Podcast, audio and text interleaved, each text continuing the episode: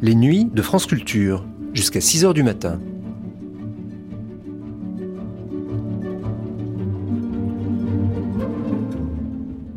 France Culture la nuit, une mémoire radiophonique.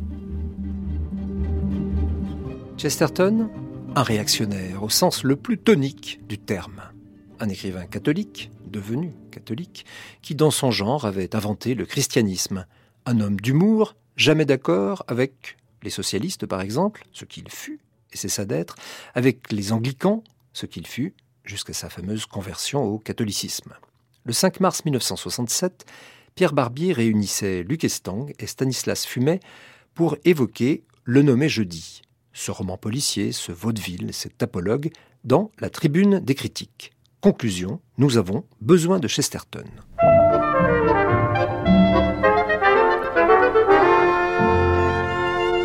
La tribune des critiques, magazine littéraire, artistique et dramatique.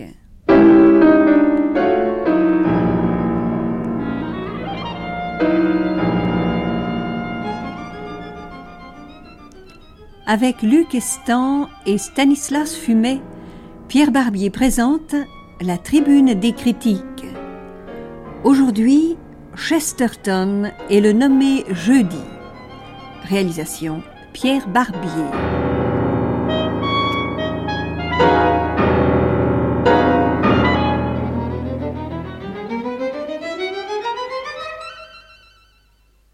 Nous avons sous les yeux une réédition d'un livre de Chesterton, le nommé Jeudi, traduit de l'anglais par Jean Florence avec une préface de Pierre Klosowski, chez Gallimard.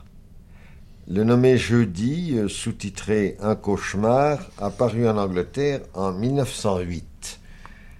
Ce livre, qui est extrêmement important dans l'œuvre de Chesterton, mérite, je crois, une tribune, messieurs, mais je crois aussi que en France, euh, nous avons besoin maintenant de parler de Gilbert Kess Chesterton, qui est un auteur anglais né en 1874, mort en 1936, et qui, me semble-t-il, est un peu oublié actuellement, alors que nous considérons les uns et les autres qu'il est d'une très grande dimension et que vraiment son message n'est pas encore épuisé très loin de là.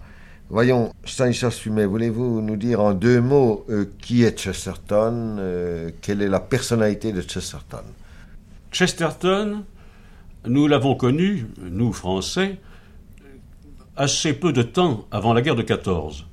La première chose de lui qu'on a pu lire, je crois, est dans la Nouvelle Revue française, quelques pages d'orthodoxie traduites par Paul Claudel. Ce texte que j'ai lu plus tard est extrêmement remarquable et traduit avec beaucoup de liberté et une sorte, euh, comment dirais-je, d'harmonie d'esprit par Claudel, c'est inoubliable.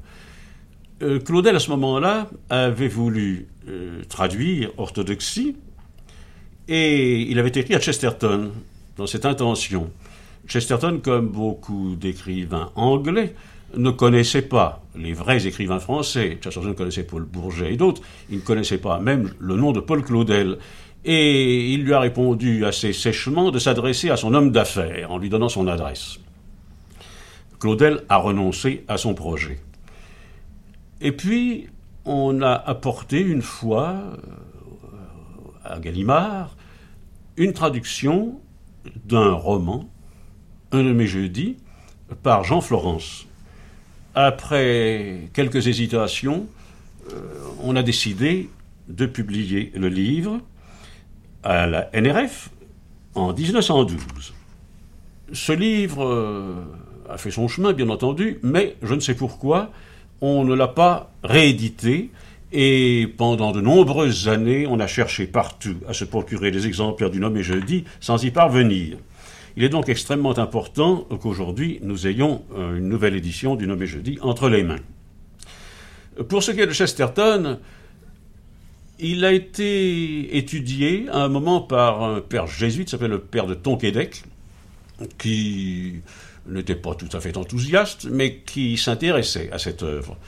Mais en réalité, euh, Chesterton ne venant jamais en France, on n'a pas eu l'occasion de le voir. Et c'est un de mes plus grands regrets, moi, c'est de ne l'avoir pas rencontré, puisque nous avions au Roseau d'Or publié quelques livres de lui, euh, notamment un Saint François d'Assise, tout de suite après sa conversion, puis Hérétique, et après le Roseau d'Or, dans les îles qui ont succédé un peu à cette collection, mais chez Desclés de Rouvert, nous avons fait paraître un roman qui, à mon avis, est presque légal, sinon légal, du nom est jeudi, et qui s'appelle en anglais Man Alive, et en français Super Vivant. C'est un livre qui, je crois, n'a pas fait assez de bruit, mais qui en refera, euh, car il est d'une importance euh, capitale, à mon avis. Pour ce qui est de la pensée de Chesterton, elle est contenue dans tous ses livres, mais plus spécialement dans Orthodoxie, qui aussi est apparu il y a longtemps et qui n'a pas été réédité. Et puis dans Hérétique, où il parle des principaux écrivains anglais, ce sont en somme des articles de revue, de journal qu'il a réunis. Et puis ensuite, euh, cet homme appelé Jésus. Ce qui est très étrange, c'est que l'on savait depuis longtemps que Chesterton, il n'y avait qu'à lire ses livres pour le penser, était catholique. Et on a été assez surpris d'apprendre que sa conversion effective avait eu lieu assez tard. Oui, en 1927. En 1927, c'est cela. Alors que nous pensions tous que Chesterton était un grand catholique, ou en tout cas, il n'y avait pas un défenseur du catholicisme qui l'égala dans les années qui ont précédé sa conversion. On pourrait tout de suite dire, euh, pour faire transition, que la démarche générale de Chesterton est à la fois évidemment éminemment sérieuse, n'est-ce pas, mais qu'elle est aussi très humoristique. Le nommé jeudi est une œuvre qui a été écrite en 1908 par Chesterton. Incontestablement, on a l'impression que c'est l'œuvre d'un écrivain catholique. Oh non. Pas tout à fait. Ah non, pas du tout. Alors, pratiquement, il s'est converti neuf ans avant sa mort. Mais je vois que Louis Oui, Questan... euh, euh, je, je voudrais un peu appuyer dans le sens de ce qu'a dit Fumet parce que je suis bien placé pour me rendre compte que pour les générations, même cultivées, même littéraires, postérieures aux années 40, euh, Chesterton ne dit rien. Il ne voit pas ce que c'est. Absolument. Alors, euh, tout ce que je vais dire est approximatif. Mais enfin, je voudrais essayer de faire comprendre pour tous ceux qui nous écoutent que ce personnage, vous avez parlé catholique, enfin on y viendra. Pour le situer, il faudrait imaginer une espèce de synthèse entre Claudel et Bernanos, par exemple, pour pas parler de Léon Blois, mais une espèce de synthèse. Mais imaginez ça projeté sur ce qu'on appelait à l'époque le boulevard en France. Le mettre en pleine vie, avec tout ce que ça peut avoir de journalistique, tout ce que ça peut avoir de bouillonnement. Il faut le voir par rapport à quelqu'un à qui il a consacré un essai, du reste, qui était Bernard Shaw, en opposition.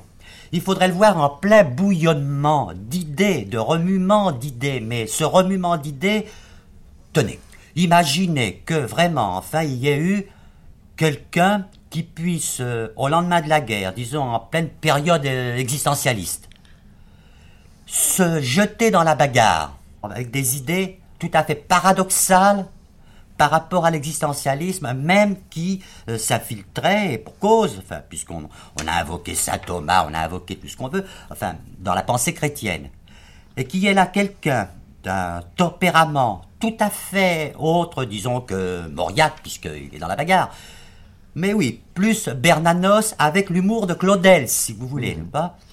Et qu'il fasse ça, non pas dans des livres pour les épiphious, non pas pour le public proprement intellectuel de la rive gauche, mais qui vraiment arrive là, n'est pas, et dans un style brillant, prime sautier, plein de paradoxes, qui en mettait, comme on dit, plein la vue, se jette dans cette bagarre et complètement à contre-courant. Nous ne l'avons pas eu, ça, en France, n'est-ce pas? Car Hélas. même ceux qui ont pris position contre l'existentialisme étaient quand même impressionnés, étaient en flirt avec. Il faut concevoir Chesterton comme un réactionnaire, mais au sens le plus tonique du terme. Il allait contre les idées reçues, et c'était le comble du paradoxe, car, disons aujourd'hui, ben, je sais pas moi, nous sortons Picasso? Ben, L'exposition est finie, nous sortons de Picasso. Eh bien, imaginez que quelqu'un, et très intelligemment, arrive, n'est pas, à vous soutenir que ce dont nous avons parlé la dernière fois, par exemple, les pompiers de l'époque 1900, mais que ces pompiers de l'époque 1900, face à Picasso, c'est eux qui sont une espèce d'avant-garde. C'est eux qui forment une espèce de révolution. Et puis boucler ça, retomber sur ses pieds pour quand même récupérer Picasso à la fin. Vous voyez l'homme. Donc je crois qu'il faut bien que ceux qui nous écoutent imaginent une espèce de force de la nature, de bouillonnement, et qui va être constamment le paradoxe fait homme. Mais ce paradoxe qui va être toujours finalement une manière de faire valoir ce qu'on appelle les valeurs traditionnelles. Et rien que de dire ça, on sait bien qu'aujourd'hui, rien que de parler de valeurs traditionnelles, on n'est plus dans le bain. Eh bien, ça va être le comble de la révolution que cette réaction qui va mettre en avant les valeurs traditionnelles. Alors, pour parler maintenant de ce qui nous occupe, disons que à l'époque où a été écrit Un homme et jeudi, et alors ça, le public moyennement cultivé et les nouvelles générations littéraires peuvent quand même avoir des souvenirs. Ils en parlent encore, mais ce serait pas sérieux, comme dirait Chesterton. On parle encore de l'anarchie, l'anarchie intellectuelle, bien sûr. Bon, eh bien, c'était ça qui était à l'ordre du jour. Alors, on va voir dans un nommé jeudi comment Chesterton se situe par rapport à l'anarchie. C'est extrêmement difficile de dire que Chesterton se situe par rapport à quoi que ce soit.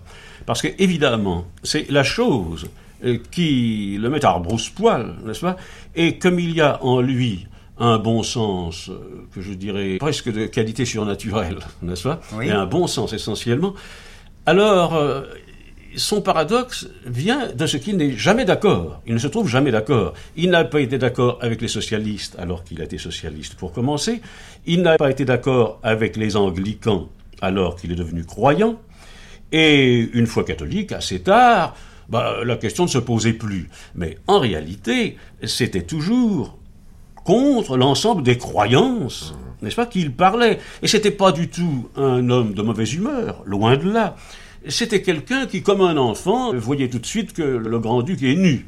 Et il a eu une manière de traiter les hommes les plus connus de son pays, qui étaient surtout ceux qui l'intéressaient, que ce fut Wells, ce fut Bernard Shaw, sa grande admiration, et même son ami. Il n'était jamais d'accord avec eux, même lorsqu'ils lui étaient sympathiques. Et ça, on ne l'a pas en France. C'est quelque chose d'unique. Mais alors, ce qui a fait du tort à Chesterton en Angleterre, c'est que, comme le dit Duquestan, il était journaliste. Il était mêlé aux choses, c'est-à-dire, on le regardait superficiellement et non en profondeur. Et alors, lorsque les Français ont découvert la qualité extraordinaire de ces œuvres d'imagination, les Anglais ne les ont pas suivis. Je me rappelle très bien que euh, les Anglais que je connais me disaient oui, c'est un, polémiste intéressant, mais quand on leur parlait du romancier, non, un peu plus du poète, parce que cela, alors, euh, sa poésie était plus appréciée par les poètes de son époque. Mais ses romans, il y a très peu, très peu d'écrivains anglais qui en ont vu l'importance. Alors nommé jeudi n'a pas pris une ride. Pas au contraire. Oui, c'est ça qui est extraordinaire. ça, peut, être lu aujourd'hui par n'importe qui de non prévenu et il sera étonné, enfin, comment c'est branché sur notre sensibilité d'aujourd'hui, même, enfin, ce qui est devenu depuis, enfin, prenons un nom très grand public, euh, on sait l'usage que, disons, compatriote illustre de Chesterton, Graham Greene, a fait du roman policier. Bon, ben, c'en est un. Mais un roman policier, enfin, d'une certaine manière, parce que c'est en même temps un vaudeville et c'est même en même temps un apologue, c'est tout ce qu'on veut.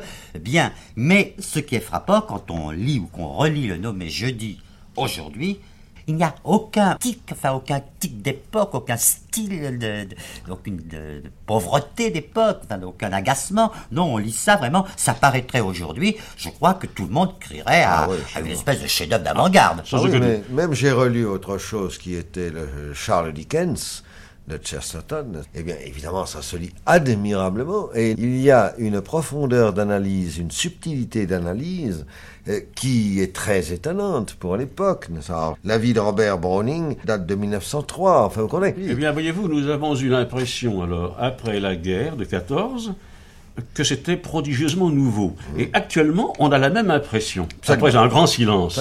Et j'ai été surpris l'autre jour de lire dans les lettres françaises un admirable article d'André Wormser sur le nommé jeudi. Et d'autant plus admirable, n'est-ce pas, qu'il laisse entendre que les grands thèmes du nommé jeudi, les mmh. thèmes spirituels et métaphysiques du nommé jeudi, ne l'ont pas intéressé. Mais la qualité littéraire, l'intelligence et la poésie du livre l'ont ébloui. Mmh. Et il fait une série de citations, en effet, qui sont extraordinaires. Ah Parler du nommé jeudi sans en voir le sens, et le trouver magnifique, je trouve ça euh, assez remarquable. Tout à fait. Alors, qu'est-ce que le nommé jeudi? Ben, je vais essayer de résumer. Euh, Ça part, mais ce n'est qu'un point de départ, sur une euh, rencontre entre deux poètes dans un quartier de Londres, qui est le quartier des artistes. L'un s'appelle Grégory et professe l'anarchie. À partir de la poésie, mais étendue évidemment à toutes les conceptions philosophiques et sociales. Et survient là un nommé Syme. Et lui, au contraire, il se présente comme partisan de l'ordre. Il y a des discussions, et alors tout de suite, une des citations qu'on est obligé de faire. Tout à coup, enfin, ils sortent, ils ne sont pas entendus, ils discutent, et alors Grégory dit, bah, regardez l'arbre, c'est ça la vie, c'est l'anarchie, l'arbre, ça pousse tout seul, tout ça, bon. Tandis que là, à côté, le réverbère, hein, c'est rien du tout. Et le partisan de l'ordre, très doucement, dit, mais oui, seulement, avec l'arbre, vous ne verrez pas le réverbère. Tandis que pour voir l'arbre, il vous faut le réverbère. Et ça, c'est typiquement dans l'esprit de Chesterton. Alors, tout à coup, Grégory, enfin, est à la fois irrité et puis pris d'une espèce de sympathie, et il confie quelque chose sous le sceau du secret et révèle que il appartient à un cercle d'anarchistes. Et il le conduit. Il conduit Smith à ce cercle. Alors on mange, puis on descend dans un souterrain, et il doit y avoir réunion d'anarchistes pour élire un nouveau membre au Conseil de l'Europe des anarchistes. Et les membres de ce conseil portent tous le nom d'un jour de la semaine. C'est un nommé jeudi qui est mort. Il faut le remplacer. C'est Grégory qui est le remplaçant virtuel. Seulement, juste auparavant, le représentant de l'ordre a dit à Grégory, en lui faisant jurer également, réciprocité, parole d'honneur de ne rien révéler, que lui, il est de la police. Et quand la réunion a lieu, ils se trouvent en quelque sorte en mêlée l'un à l'autre, et Grégory croit devoir faire une profession de foi rassurante à cause du Bien policier qui est bah. là, en disant mais les anarchistes, euh, c'est pas du tout les gens qu'on croit, c'est pas vrai que ce sont des méchants ceci, des méchants cela, mais non, enfin, il en fait presque un portrait évangélique. Ah ouais. Alors les autres grognent un peu, et lui, celui qui pense ça au fond, pas, c'est-à-dire le, le partisan de l'ordre, le policier, se lève et dit mais c'est pas du tout ça, mais non, mais non, et il défend la thèse de l'anarchie absolue, et c'est lui qui est élu, et l'autre ne peut rien dire puisqu'il est lié par sa parole. Alors après il y a toute une histoire qui devient du roman policier si l'on veut, et même du vaudeville, c'est que le nommé jeudi va arriver à faire la connaissance de tous les membres du Conseil de l'anarchie suprême, qui portent tous un nom de la semaine, sous la présidence d'un certain Dimanche, que tous ont l'air de redouter, et peu à peu, il va découvrir que tous ces types-là sont tous des policiers parachutés. Et parachutés par qui On va le savoir à la fin? Par Dimanche même. Lequel Dimanche les a recrutés mystérieusement dans le noir, comme s'il était un super policier. Et il se trouve qu'il est également le président des anarchistes. Et pratiquement qui est Dimanche? Ah, alors c'est là. Vous posiez la question tout à l'heure. Le roman, bon, ben, il est spiritualiste, oui, mais catholique, ben non. Dimanche, qui sait Parce qu'il y a tout, on voit à la fin, ça se termine par un banquet où tous les membres du conseil, avec leur nom de la semaine, sont en référence avec les jours de la création biblique, pas Et ils sont là, enfin, disons, un peu au paradis. Alors dimanche, quoi, c'est qui C'est le bon Dieu? Non, à ce moment-là, au moment où, où Chesterton a écrit ça, il y a un mot-clé, c'est Pan le dieu Pan. C'est-à-dire, il est en plein panthéisme. Il n'y a encore rien. Il y a une aspiration à, pas parce qu'à tout à coup, euh, dimanche, ça va dire qu'il est la paix de Dieu. Mais la paix de Dieu, c'est la nature. Enfin, c'est le grand tout. C'est le grand Pan. Et voilà. Mais ce qui est remarquable, c'est qu'à chaque tournant, on trouvera ces espèces de saveurs. Moi, j'ai été beaucoup frappé également parce que chaque membre, chaque anarchiste, chaque policier, donc, des policiers recrutés un peu spécialement, car il s'agit de s'attaquer à l'anarchie, justement, des intellectuels. Et Chesterton dit très bien que le peuple, lui, n'est pas anarchiste. Il est rebelle, ce qui est tout à fait différent. Il peut se révolter. Mais comment qu'il veut un gouvernement Évidemment, juste à sa convenance, tout ça, mais, mais c'est pas l'anarchie. L'anarchie, c'est pour les riches, c'est pour les bourgeois, pour les nantis. Bon, alors, il s'agit de recruter des gens qui vont faire la lutte contre l'anarchie intellectuelle. Et il faut qu'ils se déguisent tous. Et au fond, qu'est-ce que leur recommande dimanche? Ben, d'avoir vraiment l'air d'anarchiste, parce qu'à ce moment-là, personne n'y croit. C'est l'évidence même. L'évidence, tout le monde sait que ça crève les yeux. Et du moment que ça crève les yeux, on est aveugle, on ne le voit pas. Vous voyez, c'est retournement continuel. À la fin, évidemment, il y a cette espèce d'allure un peu paradisiaque et on peut croire que c'est Dieu le Père qui est là.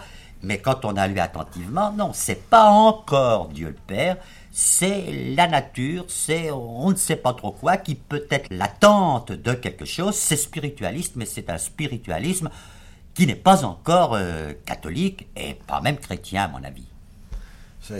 moi, je ne vois pas du tout les choses ainsi, mais c'est une autre question. Et il y a un personnage euh, très important, puisque c'est le premier qui est nommé, c'est Grégory. Et il se trouve que parmi les sept jours de la semaine, celui-là n'en est pas.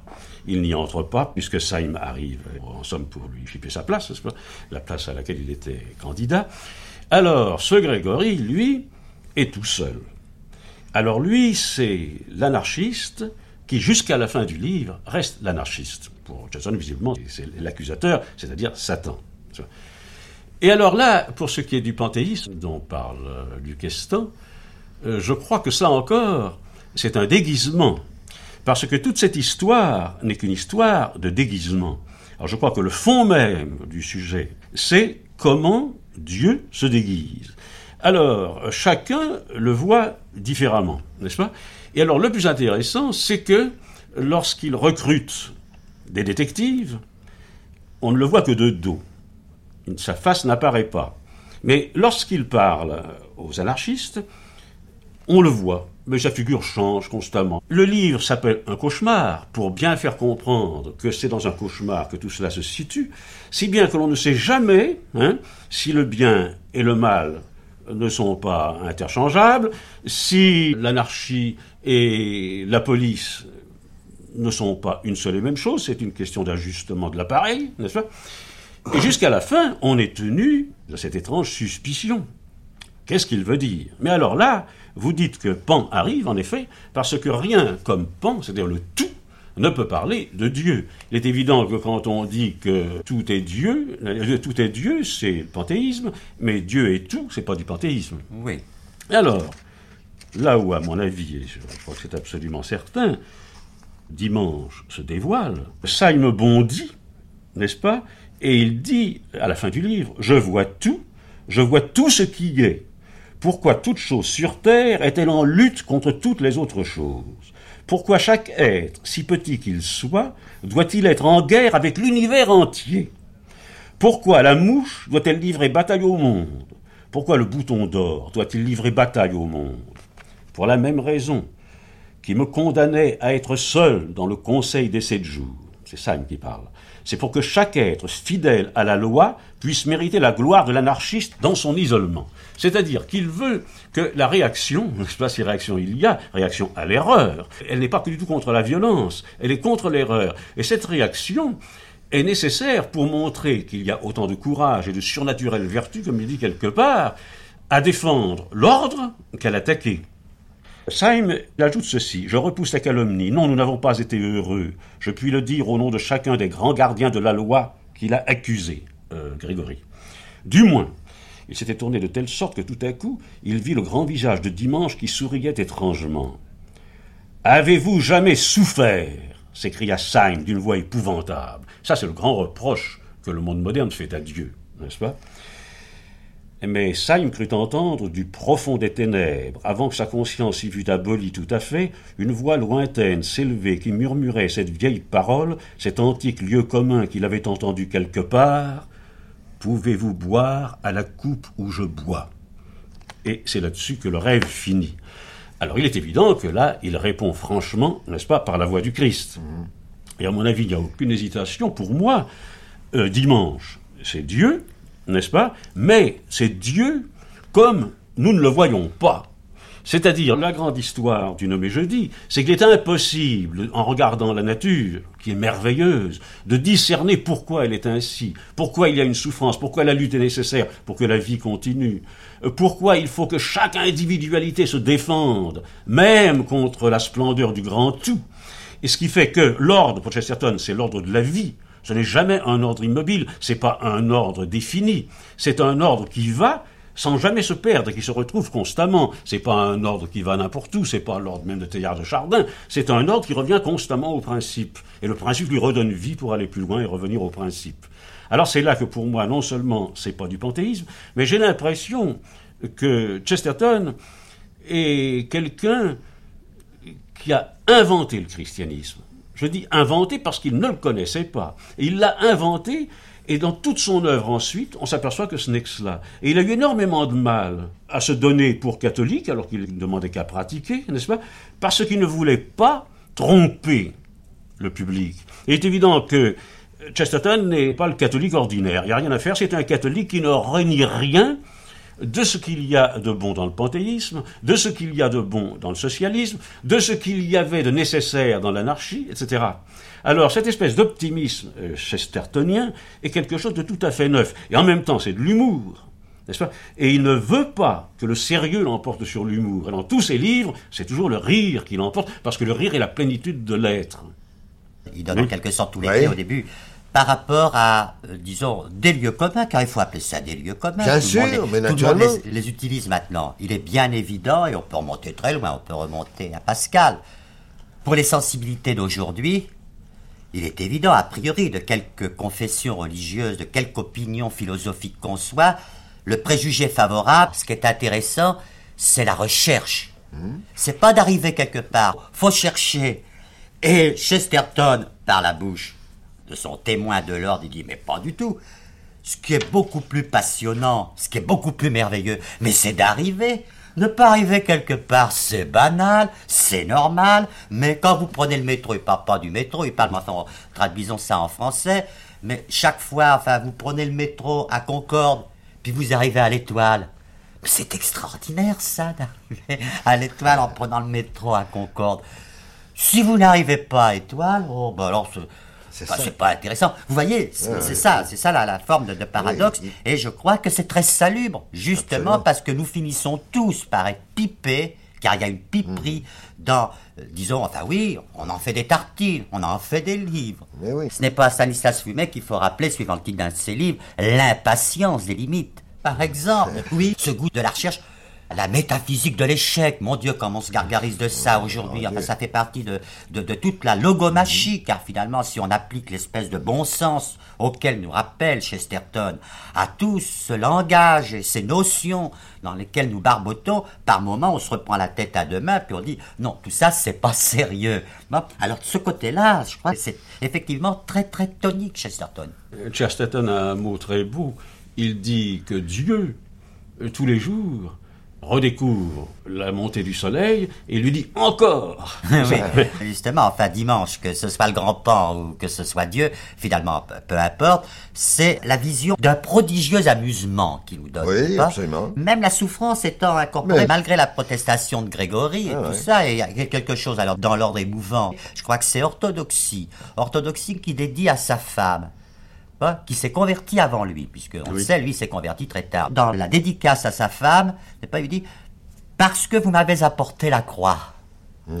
De sorte que même ça, à la limite, il prendrait presque la croix pour un signe euh, rigolo, j'allais dire. Enfin, euh, prenons-le respectueusement, mais oui, il s'approprie ça aussi. Oui. Et pour euh, ce qui semble vous préoccuper, Pierre, c'est-à-dire son passage du libéralisme à l'église anglicane et puis de l'église anglicane à l'église de Rome. Pourquoi Quelle raison? Je ne crois pas qu'il s'est beaucoup préoccupé d'hommes ou d'histoires comme ça. Moi, ce qui m'a frappé, que j'ai lu il y a beaucoup d'années, il s'est simplement emparé du crucifix. Mmh. Et alors, finalement, si on prend à la lettre ce qu'il dit, il ne voulait pas rester dans l'anglicanisme parce qu'il ne voulait pas d'une religion qui lui permet seulement le crucifix. Non, non, lui, il était pour le crucifix. Alors à Rome, ben oui, le crucifix est quasiment obligatoire, enfin pratiquement. C'est ça qui lui plaisait. Vous voyez, c'est absolument toujours à contre-courant de ce qui peut être la sensibilité immédiate du siècle, une sensibilité qui du reste se fait prendre pour de l'intelligence.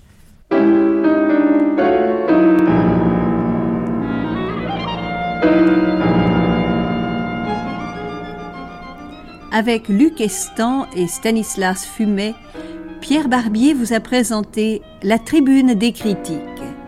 Aujourd'hui, Chesterton est le nommé jeudi. Réalisation Pierre Barbier.